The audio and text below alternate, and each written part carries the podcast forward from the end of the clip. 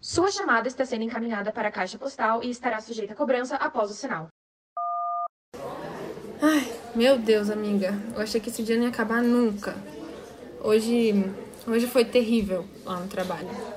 Eu já sabia que ia ser assim, né? Porque era o primeiro dia que meu supervisor não estava mais trabalhando diretamente com o meu núcleo. E, bom, basicamente, como de costume, né? Eles solicitaram aquele design. E eu entrei em pânico. Tipo, como é que eu ia fazer aquele design inteiro sem o meu supervisor? E os caras nem tinham me mandado uma referência, amiga. Eu não sabia nem o que, que, eu, o que, que eu fazia, o que eles estavam esperando. Não tinha nem uma peça base para entender direito. Eu fiquei morrendo de medo de fazer errado, de fazer uma coisa que não era boa o suficiente, a galera me esnobar, me dar uma bronca, sei lá. Na real, eu achei que eles iam me demitir. Tipo, sério. E pior de tudo é que eu demorei muito tempo para fazer uma coisa simples, e aí só piorou tudo, né?